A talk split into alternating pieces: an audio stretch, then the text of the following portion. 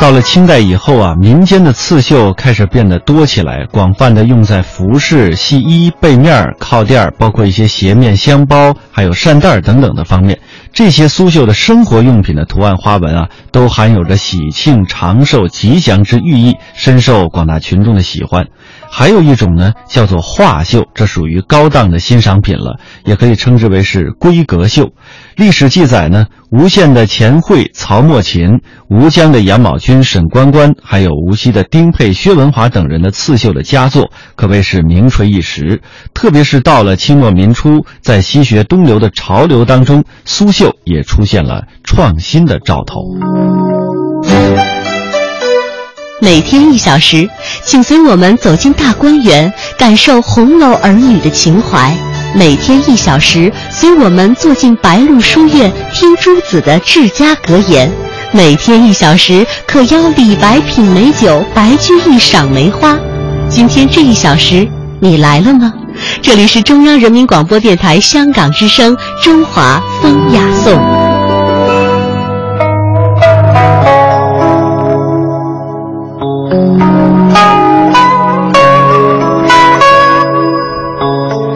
了新中国成立之后，苏绣得到了恢复和进一步的发展。一九五零年前后，国家专门设立了苏绣研究所，并且开办了苏绣的培训班。苏绣的针法由原来的十八种发展到了今天的四十多种。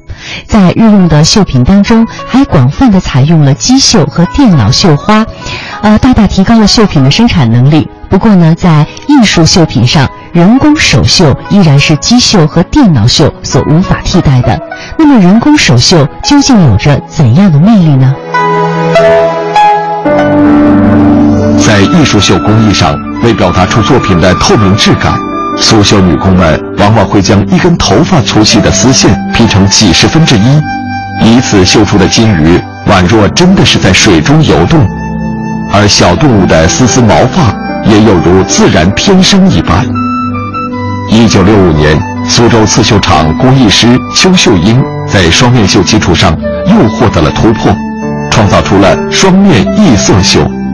绣品正被两面的图案纹样针法完全相同，但色彩却可以不一样。一九八零年，邱秀英、殷连军两位苏绣艺人又首创了一种双面异色、异样、异针法的刺绣——双面三异绣。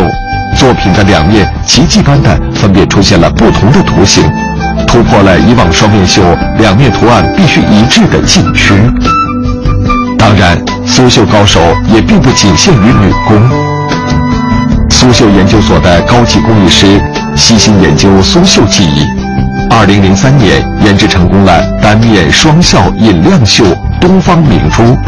这幅作品在亮处看是白天金色朝霞下上海东方明珠的剪影，但在黑暗处用小灯管照射，绣品竟变成了夜晚霓虹灯下的东方明珠。这神奇的变化令人惊叹不已。今天，心灵手巧的苏绣技师们仍在用自己的智慧和灵巧的双手，创作出一幅幅精美秀丽的传世佳作。为现代苏绣的创新和发展做出着自己的贡献。在苏绣这个行业当中，顾文霞是国家级的传承人、工艺美术大师。早在1957年，他就受到了毛主席的接见。时光飞逝，五十多年过去了，在苏州的一条古巷当中，当年的姑娘如今已是一八十多岁的老人了。受到了毛泽东主席的接见的场景，老人家至今还记忆犹新。那接下来呢，我们跟随一段纪录片的脚步，去感受一下以顾文霞为代表的苏绣大师的魅力，以及苏绣艰难发展的整个过程。毛主席讲：“你们是搞什么工作啊？”我说：“我是搞刺绣的。”搞刺绣啊，刺绣很好啊。顾文霞当年是作为江苏省轻工行业的优秀青年来到北京接见时，他还给毛泽东主席递上了一张照片。看过照片后，毛泽东主席高兴的再一次同他握手。八十多岁高龄的顾文霞，几乎每天都要来到他的工作室里。看一看学生的绣品，有时还要绣上几针。现在大家都做的很进步的很快啊。我们觉得呃，这个牡丹花呢是也是国花，也是呃我们比较擅长的。这种蝴蝶跟牡丹呢，好像是这里也是一种传统产品。这个呢颜色是不是太深了？哎，这个颜色哎，应该应该再是淡一点啊。顾文霞绣制的作品多以小猫、花鸟、金鱼等内容为题材。早在一九六一年，他就首先是用纱绢做底料绣金鱼，营造出秋水盈盈的效果。双面绣金鱼，因此成了苏绣的名牌产品。这样一根很细的丝线呢，十六分之一，尾巴上面的东西呢要十六分之一来做的。那么身子上呢，可以八分之一来做的。顾文霞所掌握的传统针法叫平绣，也称为细绣。为了绣出金鱼的透明质感，顾文霞往往要将一根头发般粗细的丝线劈成十六根细丝。她说，这样绣出的金鱼鱼尾轻薄有透明感。发源于苏州的苏绣，至今已有两千多年历史。苏绣具有图案秀丽、构思巧妙、绣工精细、针法灵活、色彩雅洁的独特风格，与湘绣、越绣、蜀绣并称为中国的四大名绣。这是双面的，这个是双面的，而且它的眼睛好像是很神奇的啊。那么我们现在做的呢，可以在这边看，也可以在这边看，啊，这种这种方法呢，好像是呃。呃，我们解放以后的呃发明，呃，解放以后就是说往双面绣发展起来了。最早，双面绣是指在同一块底料上绣出正反两面完全相同的图案。如今，双面绣已发展成为双面全面绣，也就是当你转动这幅作品后，看到的是两幅截然不同的图案。这也是苏绣中高超绝伦的技艺。双面绣就是不能乱的，一针一针一针都要挨着挨着挨着做的。那比如说是是稍微有点差异呢，呃，反正就不一样了。据史料记载，自宋代以后，苏州刺绣十分兴盛，出现了户户有蚕房、家家会刺绣的特有风貌。明清两代宫廷所用的绣品，多数都出于苏绣艺人之手，尤其是昆曲的出现。大量的绣娘开始绣制戏装，使得苏绣的技艺在实用领域得到了极大发展。苏州的镇湖镇是苏绣主要发源地之一。这个镇两万人口中，从事刺绣的绣女就有八千人。出生在镇湖刺绣世家的朱守贞，过去家里一直是苏州刺绣总厂发放绣品的工作店。小的时候。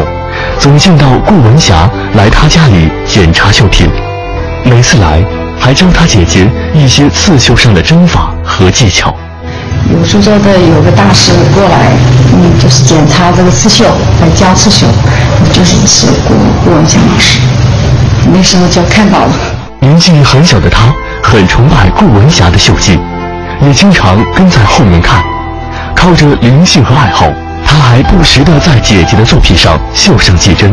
如今，朱守贞也成为了国家级高级工艺美术师。在他的绣品中，更多的融入了美学的理念与传统的刺绣技法。绣出来的自然就既有那个油画的那种笔触韵味，又有一个刺绣的一些，就是里面有好多那个创新的针法在里面。朱守贞说：“最让他自豪的是2015年带领三十名绣娘。”绣制出来的二十幅法国印象派绘画作品，这批绣品引起了很大轰动，还吸引了十一位法国的市长来到他的刺绣艺术馆参观。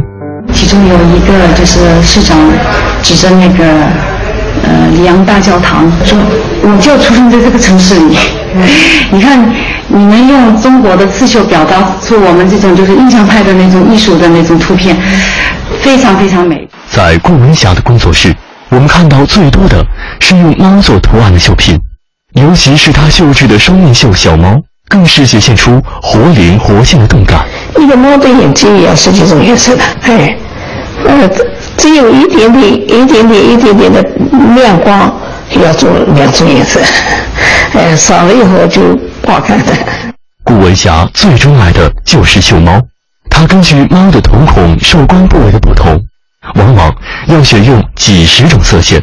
为了掌握猫的各种形态，顾文霞自己养猫，还拜画猫的画家为师，专门学习画猫。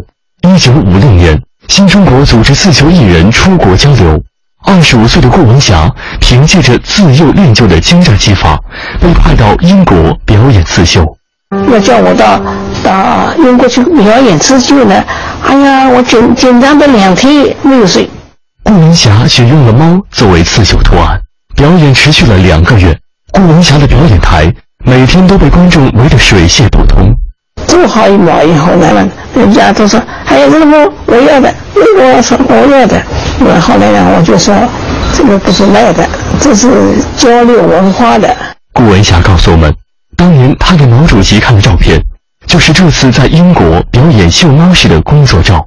上个世纪七十年代，邓小平出访美国，把顾文霞刺绣的白猫戏螳螂作为国礼送给了当时的美国总统卡特。后来卡特访问中国时，在苏州见到了顾文霞，并对他说：“邓小平送给我的绣品是最珍贵的礼物，我一直想来亲眼看一看是怎么绣出来的。”如今已经退休多年的顾文霞，一直没有间断对刺绣技艺的研究。采访中，顾文霞讲的最多的就是要发展、要创新。只有不断创新，苏绣才能持续已有的辉煌。Thank you.